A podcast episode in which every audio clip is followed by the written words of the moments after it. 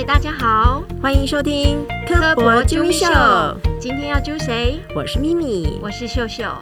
哦，这几天呢，我们家两个小鬼很烦，他们两个啊，一天到晚就在我们家浴室洗一些种子。就我们前几天去爬山，捡了一些种子回来，他们就在浴室东洗西洗的，搞得浴室湿哒哒。他们说洗完要看看洗过的有没有比较容易种得出来，可以比较容易发芽。搞得我们家浴室哈、乱七八糟，实在是很受不了，差点那个种子都流到水管里面，把水管都塞住了。那很好啊，感觉很像很有实验精神欸是这样子吗？我家那两个也是一样啊，他们三不五时就把那种我的冰库都塞满。你也知道我够爱买了，然后他们不是莫名其妙彩色饮料瓶啊，就是那种各种包埋的那种小玩偶的冰砖，然后跟我说什么他们在做冰原挖掘考古，然后把我冰库都塞满了。再大一点，他就捡尸体回来冰了。他他们他们曾经想过被爸爸阻止。我们家这个年龄小孩呢，可能是比较好奇吧，还是怎么样？他们就是什么都会想要试试看，想要尝试，想要碰一碰，想要摸一摸啊。常我都觉得被他们搞得很崩溃。不过就是看他们玩的这么高兴哦，也会想说，好啦，只要在一个嗯不会有发生危险的状况之下，就我就假装没看到吧。虽然觉得很崩溃，我们家一个中班，一个小一。两个都是呢，在还没有完全进化成人的这个阶段，大概就是介在半兽人跟人之间吧。大概就是我们科博馆呢，幼儿园小朋友可以进去的这个年纪。谈到幼儿教育啊，我们科博馆有幼儿科学园。今天呢，我们就邀请到科博馆幼儿园的三位同仁，甜甜圈老师、小篮子老师，还有钻石老师来聊聊这个阶段的小孩有什么特性，那要怎么样搞定他们？Hello，各位大朋友、小朋友，大家好，我是甜甜圈老师，我的真实的名字叫做雪蓉。大家好，我是最喜欢钻石的钻石老师。Hello，各位大朋友、小朋友，大家好，我是小兰子老师。是不是请三位呢，先简单的介绍一下我们博物馆的幼儿园到底在做什么？为什么说科博馆会有一个很单独的幼儿园的区域？呃，博物馆大部分的展示哦都是禁止触摸的，但是对于幼儿来说，感官体验除了视觉之外，他们还会透过其他感官来感受并且认识世界。所以博物馆呢设立这样的一个空间，因为触摸对小朋友来说它是很重要的一环，触觉的发展呢能够帮助他们提高感官的敏锐度，所以博物馆设立这样的一个空间。那我们主要是针对三足岁到小二的孩童，然后我们在里面有设立积木游戏区、图书阅读区、桌游区，还有很多动物、植物的标本、人类学的展示，都是希望他们可以自己还有跟家长一起去探索。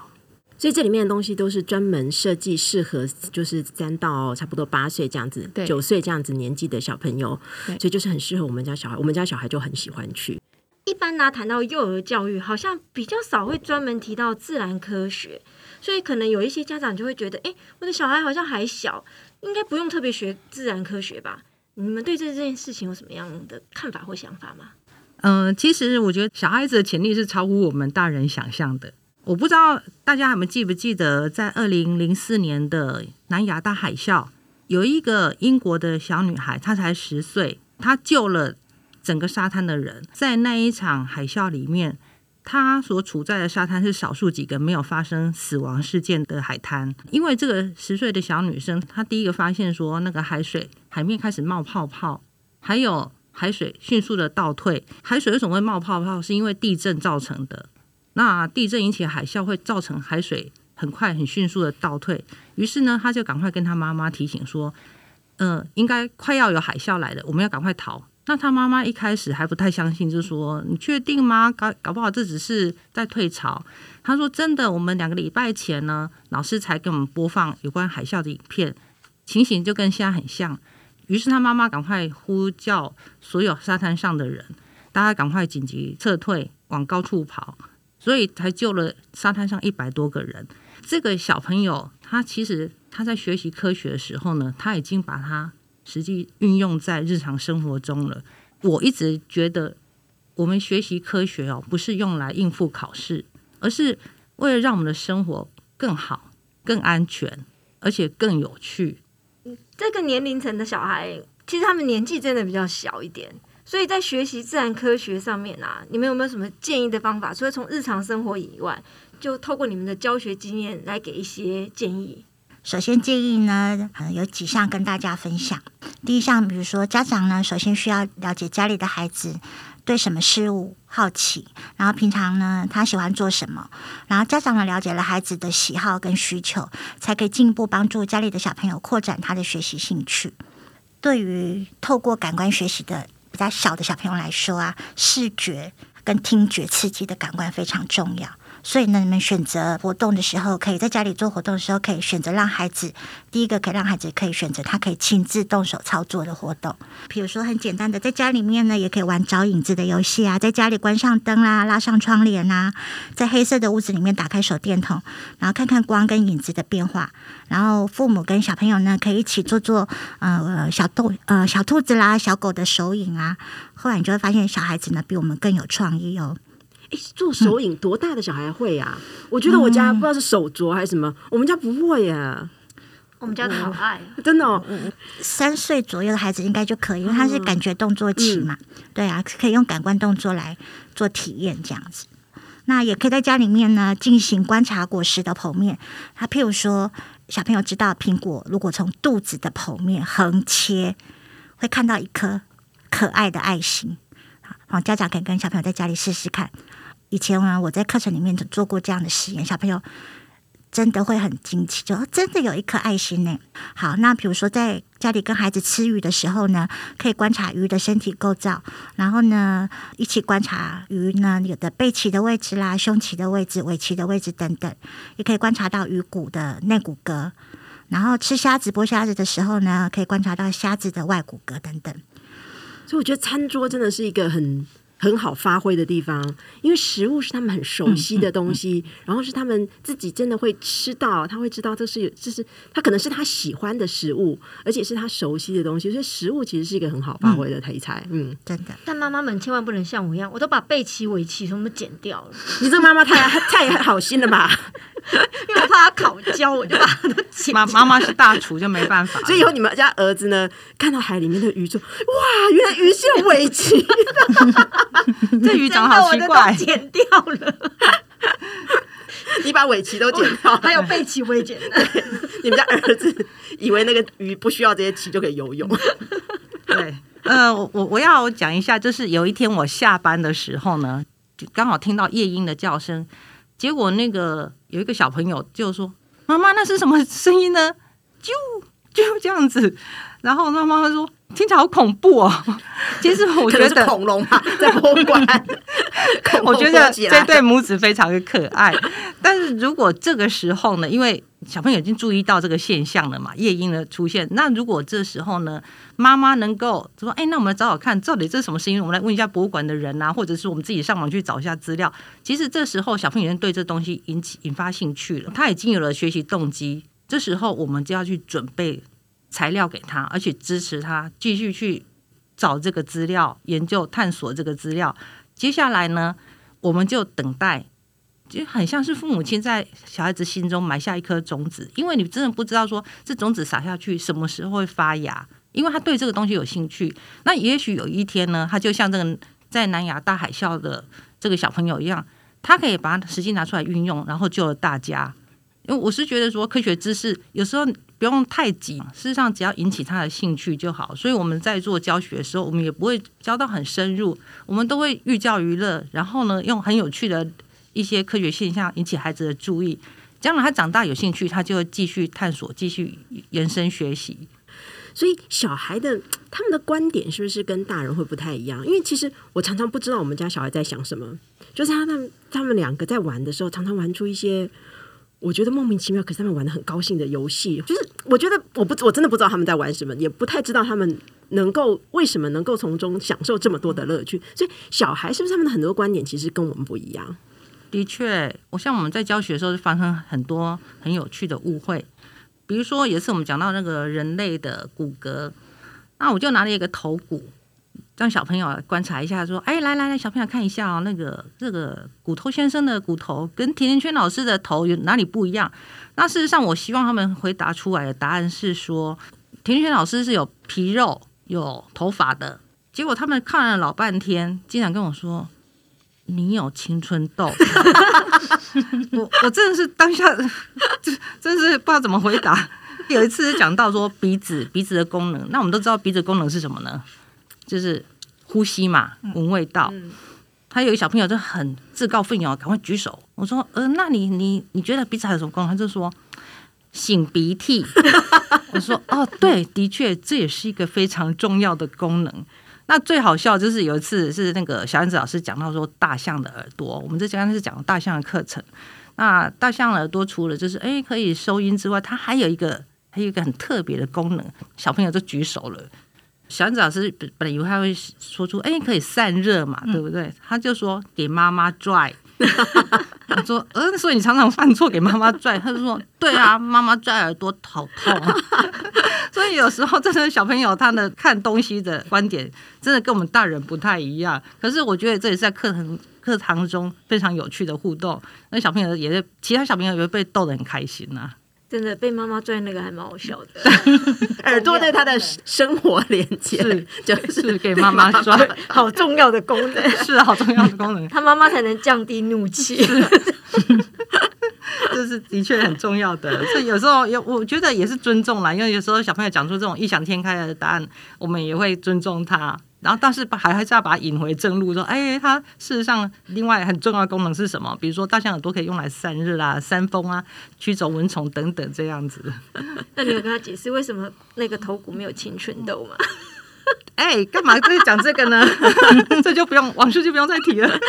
我回去会好好保养我的皮肤的。还好现在都戴口罩，你多长几个也没人看到。是，那长额头就会被发现，可以用刘海遮住。我会多喝水，早点休息的，不要再熬夜了。对啊，所以其实幼儿园好像有各种周间、寒暑假活动，因为你看你们刚刚讲了这么多的活动，是啊，是啊。那你们在设计活动的时候，通常会从什么样的角度去切入啊？其实。我们幼儿园设计活动，我觉得还是像小紫老师说的啦，我们很重视那个小朋友真实的体验。那呃，我要讲一个，就是之前我们也是在讲到大象的活动，还真是很有趣。我为了让小朋友了解到真实大象的体重啦，还有它的粪便有多重啦。所以说我们会举一些实际的例子，比如说大象、非洲象的体重大概四千到六千公斤，大概就是相当于三四台小客车。这哎，你爸爸妈妈开的车大概三四台，等于一一只大象的重量。然后呢，一只大象它每天排出来的大便有两百公斤，那两百公斤有多重？小朋友大概很难实际体验。于是呢，我们就去跟台北市立动物园要了一块大象的便便，一块大象便便大概一公斤那么重。所以我们就让实际让小朋友去提起来，去称称那个一颗便便的重量。那小朋友拿起来说：“哇，真的很重，但是同时也很臭。”我想他们应该是终身难忘。所以我觉得可以摸到，可以摸到，可以闻到大象大便，那个是非常难得的体验，很难得的体验。都我觉得也很有趣。所以他们上小朋友来称的时候，我想他们就是很真实了解到说：“哇，原来一颗提起来真的好重，而且也好臭。”哈，其实他们是捏着。捏着鼻子拿的，对。还有一个，另外我们设计活动有时候也会遇到难处，像比如说，我们馆内曾经办过一个零三十的青铜器特展，就是讲到青铜器。那我们也为了这个青铜器量身定做一个系列的活动，所以我们就要思考说，要怎么样把这个大人认为很无趣的东西，跟孩子的生活经验来做连接。我们设计一个用纸箱设计一个非常狭小的坑道，让我们去。钻，那他们钻过那个狭小、比较漫长的通道之后呢？我们就问他说：“孩子，问小朋友说，呃，这个坑道你们觉得在这边工作怎么样？”他们就说：“哎，很挤呀，不舒服啊。”好，那我们就可以这时候引导他们说：“其实以前的人呢，采矿的这些工人叔叔，他们真的很辛苦。他们不但要在这样子很拥挤的坑道里面工作，而且还要同时克服三个障碍哦，照明。”哦，还有积水，还有通风的问题，那里面是黑暗的、缺氧的，所以这他们就比较能够深刻去体验到。然后再就是青铜器跟现在一些容器的对应，我们利用一些对应的，还有那个素描这种方式呢，来跟他们比对现在的一些锅碗瓢盆跟以前的青铜器，你怎么去把它连接起来，有点像连连看的感觉。那小朋友觉得说这样子跟着跟他们生活经验是很有趣的，所以跟生活经验有所连接，其实是很重要的哦。是，嗯是，来，我来分享，就是我们带孩子呢在研花步道上捡贝壳。基本上呢，我们就是把小朋友分组，然后分派他们不同的任务，然后让他们可以学习做好分类跟学习，然后透过观察跟触摸贝壳，加深学习的印象，然后在步道上呢捡拾到自己队伍的指定贝壳。对，然后其实重点是要让他们玩水，他们最开心了。啊，我们其实希望说，其实透过这个活动呢，他可能可能长大后可能忘记自己可能曾经上过贝壳的课，可是可能不会忘记自己曾经在樱花步道上玩水这件事情 是很浪漫的。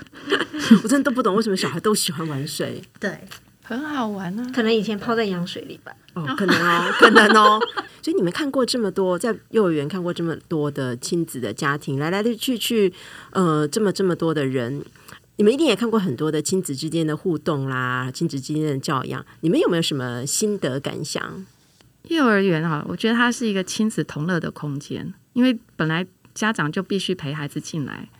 那我们里面有一个桌游区嘛，所以有的时候我觉得家长有的时候他们玩的比小朋友还还高兴。你是说家长在旁边划手机，划比小孩高兴吗？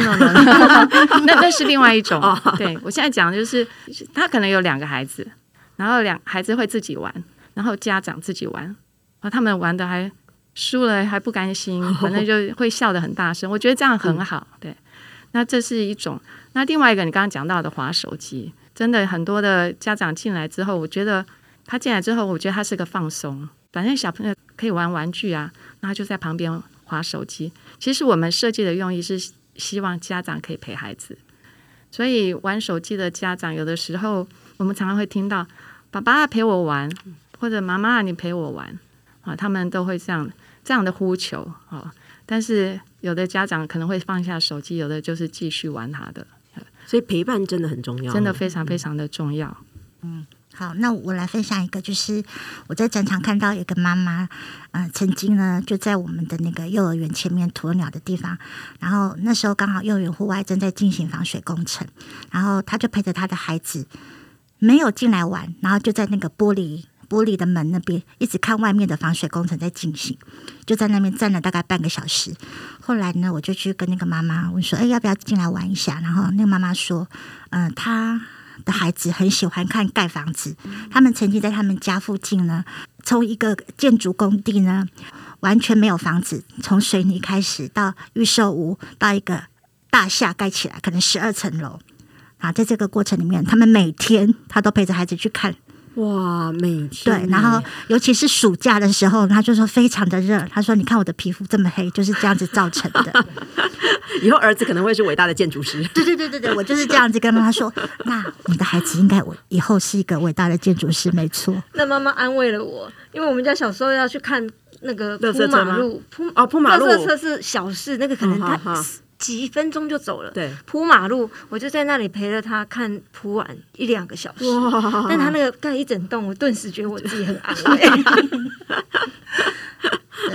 嗯，讲其实讲到玩手机这件事情哈，我我必须要讲我自己的经验。呃，我儿子大概在他小四、小五的时候呢，有一次因为从小我们都会牵着他们的手过马路，可是那一天我带他去补习的时候呢，我还是一样牵着手他的手过马路，结果他看到他同学，他就把我手甩开。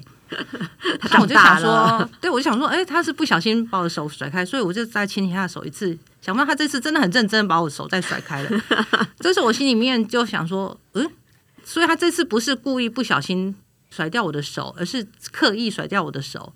那时候我就知道说，他可能爱面子，他不希望他同学认为他是妈宝。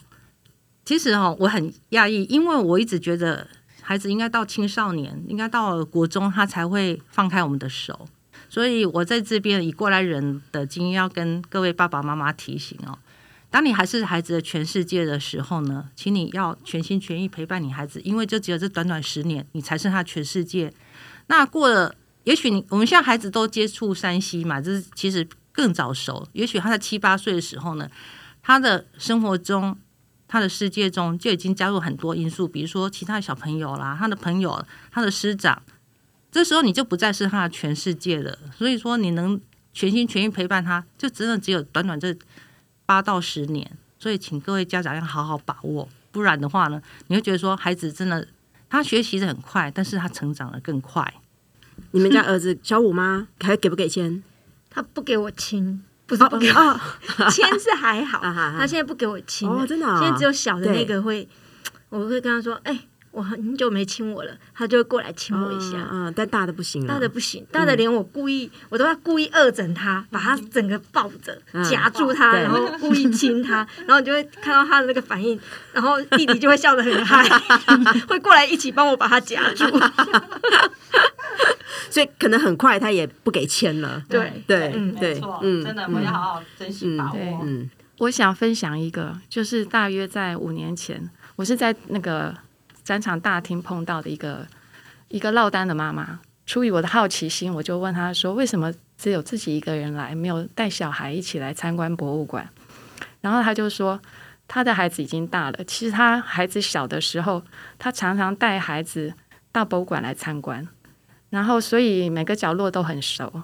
那也因为他们常常来，所以呃，她的孩子很小就知道他喜欢什么，因为我们博物馆有四大领域嘛，动物、植物、地质、人类学。对。然后呢，他很早就知道他喜欢什么，所以到高中的时候，他就知道他大学以后要念什么科系。你们猜猜看，他喜欢什么？人类学，哇，bingo！因为会这样问，对，对，真的，因为他喜欢对、嗯他喜欢人类学。那我觉得听完这个之后，我真的很感动。那妈妈是因为孩子也大了，她也没有太多事，反正就重游，就地重游。那我我这边想要分享这个，就是回应到我们刚刚讲到的陪伴，真的非常非常的重要。那你陪孩子，因为孩子那么小，需要有大人引导，所以大人呢，真正要花时间陪伴他，然后引导他，并且让他知道说，引导孩子知道说他喜欢什么。我觉得那非常非常重要。这个过程很漫长，但是这个陪伴你会不知道影响多深远。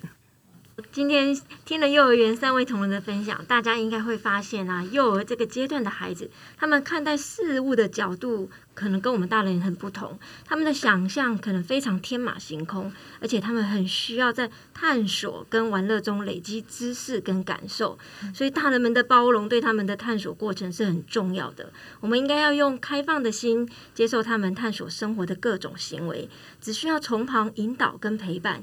也许当下看不到实质的成长，但是这些累积，我觉得对他们在未来的知识的整合跟连结上面，应该会发挥很重要的关键作用。所以呢，放开你们的手，让他们开心的去体验生活，让他们从玩乐中开心的学习科学吧。所以我们刚刚就是讲到后来越越讲越感性，这样 越讲越是那个妈妈经。但是我们最后回过头来再讲到就是比较科学的部分，就是我自己这样觉得啦，就是这个年纪的孩子，他们其实也许对于知识的学习并不是那么的重要。但是我觉得从刚刚听到你们在讲很分享的很多东西里面，我觉得体验很重要，对，体验很重要。还有就除了体验之外，这些体验的经验，他们也会培养出一个科学素养来。也许在这个时期，他学到什么不重要，但是培养科学素素养去，我确实觉得这个是重要的。他其实在这个体验、在观察的过程中，然后也许他看到什么，觉得他不懂，他可以去查，这个其实就是一个科学素养的培养。而且他在于描述一些现象的时候。其实也是一种科学的观察，这个也是一种素养的培养。我觉得这个东西其实就是重要的了。嗯，好，我们今天谢谢三位。谢谢大家今天的收听，别忘了到 Apple Podcast 给我们科博啾咪秀按赞、留言，还有给我们五星评价。除了 Apple Podcast 之外，在 Spotify、Sound On、KKBox 也可以收听到我们的科博啾咪秀。今天谢谢雪蓉、玉兰还有艺文，谢谢大家的收听，我是咪咪，我是秀秀。我是甜甜圈，我是小兰子，钻石钻石老师。好，大家拜拜，拜拜。大家好，我们是老年版的 S.H.E。资深美少女团队。我刚刚想说，看他们喜欢什么，我想说我家的就喜欢 money money money。我要拖鞋了，不好意思各位，我录音就想拖鞋。我帮你剪到过去，可以脱，好，可以，这地毯是会不会录新到异的。对呀？我忘记你已经开始录了。所以我们要我要开始了吗？可以了哈。嘿呦！